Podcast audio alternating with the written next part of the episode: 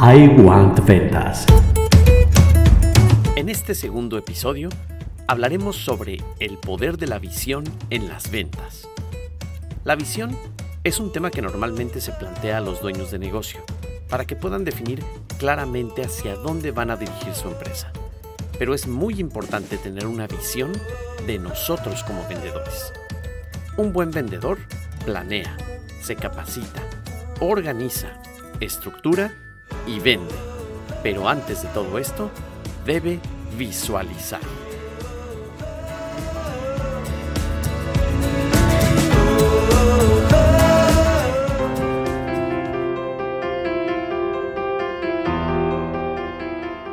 El poder de la visión en las ventas.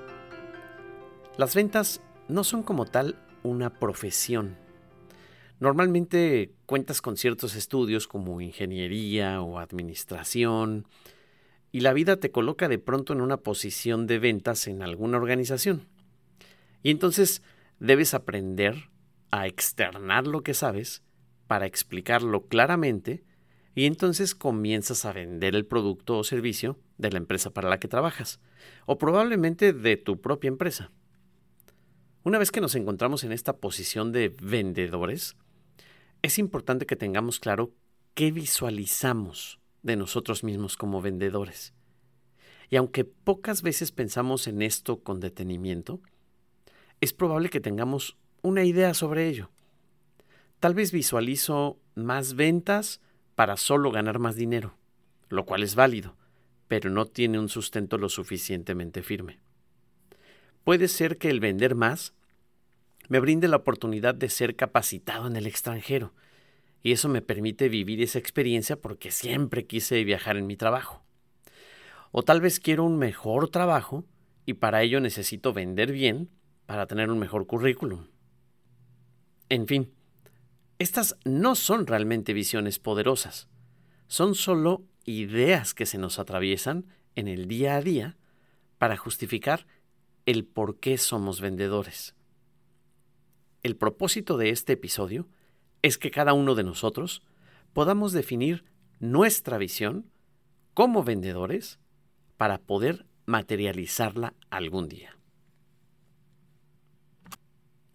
Vamos a la primera parte, la fuerza de una visión. Saber a dónde vas como vendedor es lo que hace fuerte a tu visión. Cuando sabes a dónde quieres llegar, todo lo que aparece en tu vida te ayuda a llegar. Los libros, la gente que conoces, las películas que ves, las cosas que aprendes, en fin, todo suma cuando tu visión es fuerte. Ejemplos de visiones fuertes son visualizarte como dueño de negocio. Quieres vender más y entonces aprendes más del producto y del sector en el que estás involucrado. Porque te visualizas teniendo un negocio que venda eso que ahorita vendes.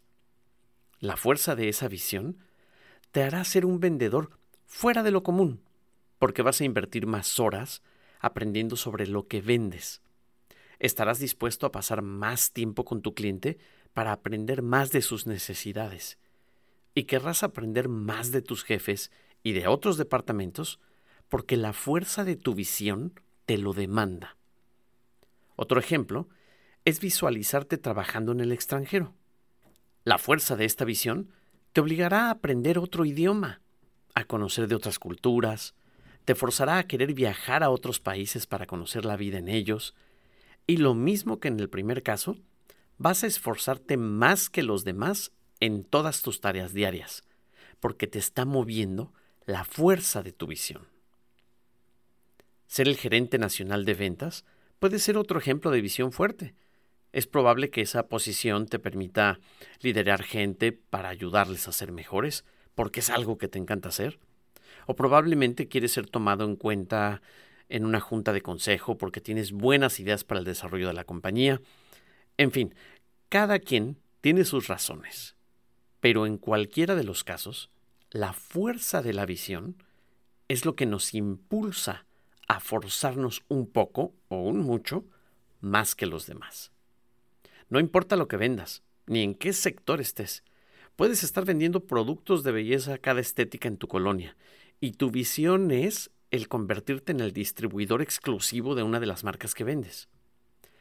Importa que tengas clara tu visión. La segunda parte es sobre los preparativos suaves. Cuando un cliente está decidiendo comprar nuestro producto o servicio para su proyecto, nos pide mucha información para poder definir su compra. Toda la información que nosotros le preparemos se da en este paso que llamamos preparativos suaves. El tiempo que le demos a este proceso es indispensable, porque en este periodo de tiempo nutrimos la idea. Es una fase a la que podemos llamarle la fase de la idealización, porque estamos construyendo algo en nuestras mentes que aún no existe. Un ejemplo sobre esto es que el cliente quiera comprarnos un taladro para hacer tres agujeros en una pieza y nos dé el diseño de esa pieza, así como las dimensiones del espacio que tiene en su planta para montar nuestro taladro, y el tiempo ciclo en el que quiere terminar este proceso.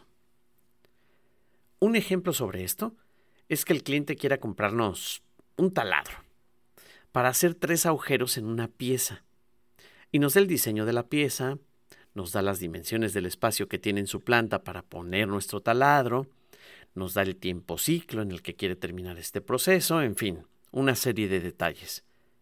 Toda esta información la vamos convirtiendo en ideas para que cuando tengamos que presentarle nuestra propuesta al cliente, se convenza de que nuestro producto es la mejor opción. Quien le dedique más tiempo a esta fase es quien llegará con la idea más nutrida frente al cliente.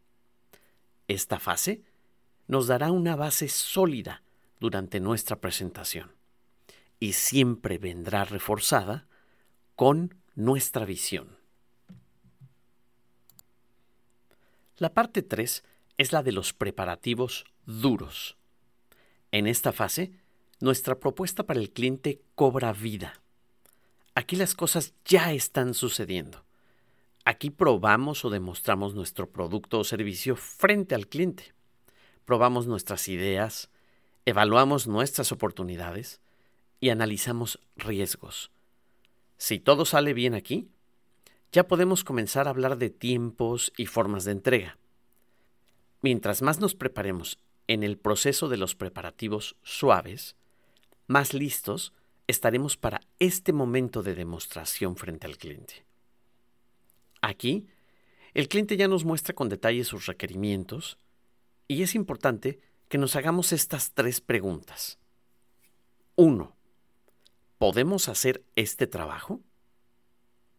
Dos, ¿tenemos un acuerdo conveniente para nosotros y para el cliente? Tres, ¿estamos siendo totalmente honestos con lo que estamos ofreciendo? Los clientes buscan lo mejor de nosotros como personas honestidad.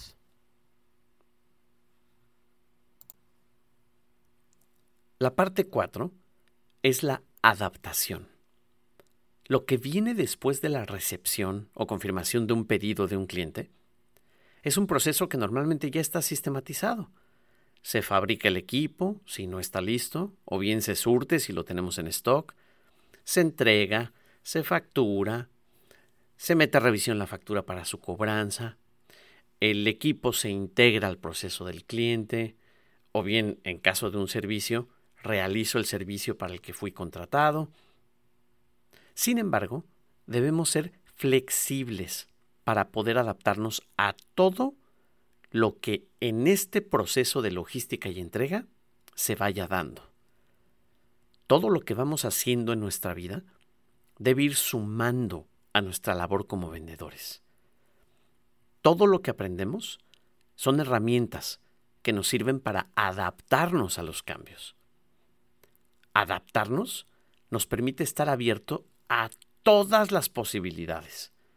No necesitamos que todo sea perfecto para empezar a hacer las cosas. Lo que importa es empezar. La mejor creatividad se da cuando tenemos limitantes. Cuando no contamos con todos los recursos, nuestro genio creativo despierta para ir resolviendo las cosas inesperadas. Para llegar a la meta, a veces se toman caminos que no esperábamos, pero importa no perder el enfoque del destino al que nos dirigimos.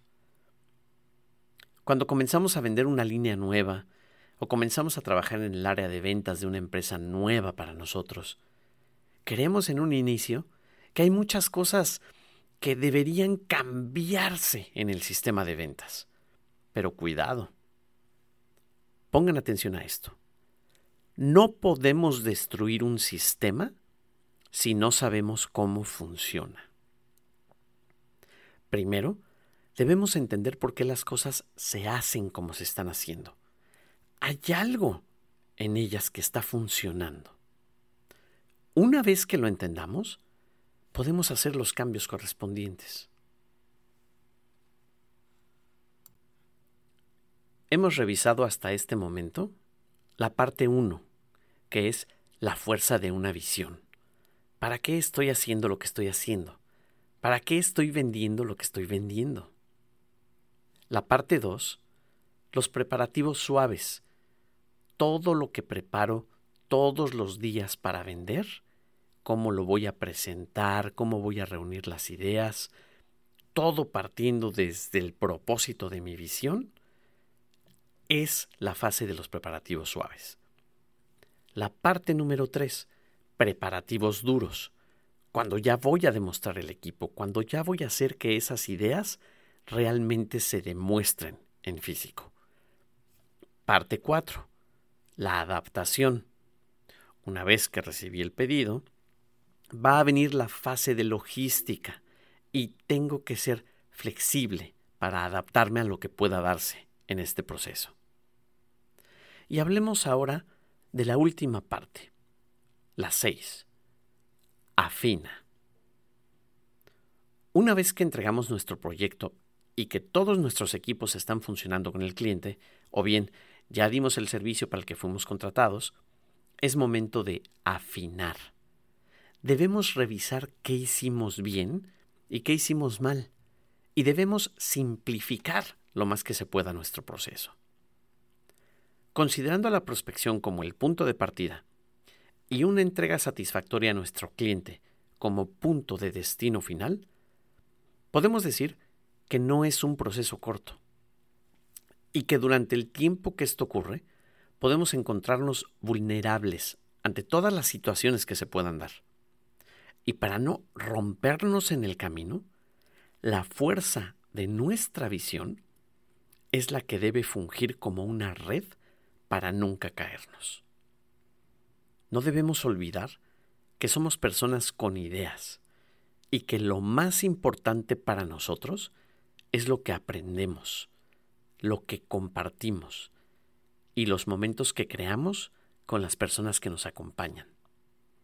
El proceso es la mejor parte y jamás debemos perder nuestra confianza en nuestra visión.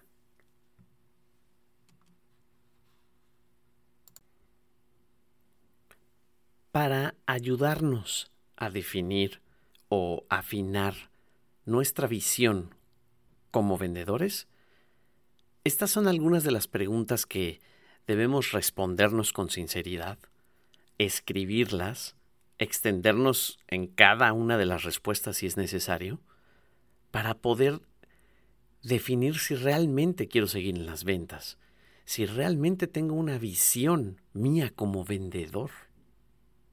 Estas son las preguntas de una primera fase. ¿Me gusta ser vendedor? ¿Me reconozco como vendedor? Una muy importante. ¿Me gusta la gente? Me gusta aprender cosas nuevas. Y aquí viene otra. Me gusta la calle. Porque un vendedor, un vendedor se la vive en la calle. En la siguiente fase de preguntas, estas son las tres que debemos hacernos. ¿Por qué me gusta lo que vendo? La segunda, ¿lo que vendo le ayuda a mis clientes a tener una mejor vida o a poder hacer su trabajo más fácil? Y tercera, ¿me gusta lo que aprendo mientras me preparo para vender más? Vamos a la última fase de preguntas para definir tu visión como vendedor. La primera, ¿para qué quiero vender más? Este es muy importante. ¿Para qué quiero vender más? Segunda, ¿hasta dónde puedo llegar en mi trabajo actual si vendo más? Tercera, ¿me puedo dedicar a esto toda mi vida? Y cuarta, de lo que aprendo en mi labor de ventas, ¿hay algo que le puedo enseñar a mis hijos? Responde estas preguntas por escrito. Dedícale tiempo a responderlas. Te aseguro que cuando leas tus respuestas vas a encontrar la poderosa visión tuya como vendedor. También es probable que no tengas respuestas a esto. También es probable que, que a la primera pregunta digas que no, que no te gusta ser vendedor. Y puede ser muy revelador. Puede ser que descubras que estás en el rubro equivocado. Y entonces estás a tiempo de moverte a otro lado. Pero si estás en las ventas y respondes de forma positiva a estas preguntas y respondes de manera profunda a estas preguntas, te aseguro que la visión que vas a obtener de estas respuestas te va a sostener durante toda tu carrera de ventas. Y como este es un podcast en el que compartimos lo que vivimos mientras somos vendedores, puedo compartirte con mucho gusto las respuestas que yo le di a estas preguntas. ¿Me gusta ser vendedor? Sí, me encanta ser vendedor. ¿Me reconozco como vendedor? Desde luego. Cuando en las reuniones o cuando me presento ante alguien y me dicen, ¿a qué te dedicas? Con todo orgullo digo, soy vendedor. ¿Me gusta la gente? Sinceramente, me encanta la gente. Me gusta conocer diferentes personalidades. Me gusta tener que hacer el ejercicio de la empatía para poder comunicarme mejor con la gente. Siento que el conocer gente nueva me ayuda a perfeccionar la manera en la que me puedo comunicar con la gente. Me gusta aprender cosas nuevas todo el tiempo. Soy un apasionado de los libros, de los artículos, de los documentales, de las películas, de conocer lugares nuevos, de explorar áreas nuevas en mi zona de ventas. Sí, sí me gusta aprender cosas. Me gusta la calle, me fascina. Yo no puedo estar encerrado en oficina, no puedo estar encerrado en mi casa. A mí me gusta salir, visitar clientes, eh, desayunar en un lugar que en mi vida me imaginé que iba a estar, eh, quedarme a dormir en una ciudad que nunca me imaginé que existiera. Me gusta la calle, me gusta el ritmo de la calle, me gusta manejar, me gusta ir en el coche yo solo mientras voy escuchando un podcast o voy escuchando una entrevista o voy escuchando un audiolibro o voy escuchando música desde luego, pero le he ido encontrando el gusto al proceso de la búsqueda de un cliente o al proceso del viaje para llegar con un cliente.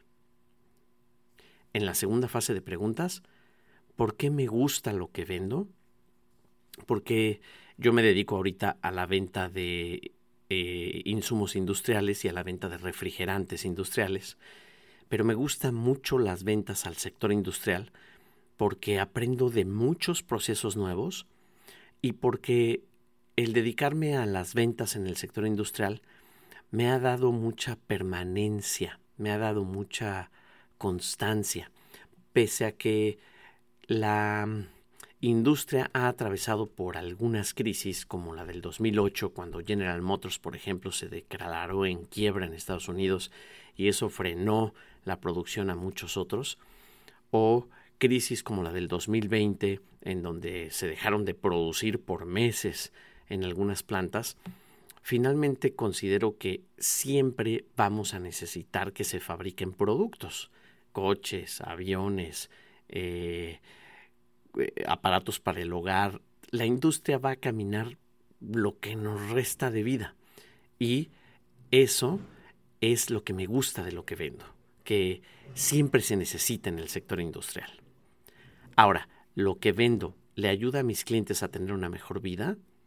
Sí, porque al final de cuentas, el cliente de mi cliente es mi cliente. Entonces, lo que yo vendo sirve para fabricar un automóvil y ese automóvil le hace la vida más fácil a la persona que lo utiliza. Ahora, el operador o el usuario al que yo le vendo el equipo industrial le permite que su trabajo sea mucho más fácil de realizar. Y eso me gusta, que la persona trabaje mejor y sea más fácil su trabajo. Me gusta lo que aprendo. Mientras me preparo para vender, sí. Si me gusta porque un tema me lleva a otro. Si tengo que vender un desengrasante y tengo que usarlo en una pieza de acero, pero esa pieza de acero está recubierta de algo y necesito investigar si la composición química de lo que vendo le va a afectar a esa pieza, entonces son como tres temas más en los que tengo que indagar y voy aprendiendo más y más de cada proceso. Entonces, desde luego que me gusta lo que voy aprendiendo mientras me preparo para vender. Aquí viene una pregunta importante. ¿Para qué quiero vender más? Desde que empecé en el área de las ventas, siempre he querido vender más para desarrollar mis propios negocios. Hoy tengo la oportunidad de trabajar para una empresa en donde vendo productos del sector industrial, pero también tengo una empresa en México que me permite vender productos para el sector industrial. Y lo que aprendo en la empresa americana en la que soy vendedor me sirve para vender más cosas en mi empresa de México. Entonces, ¿para qué quiero vender más? para seguir desarrollando un negocio propio, porque, porque confío en que un negocio propio te va a permitir desarrollarte mucho más rápido económicamente.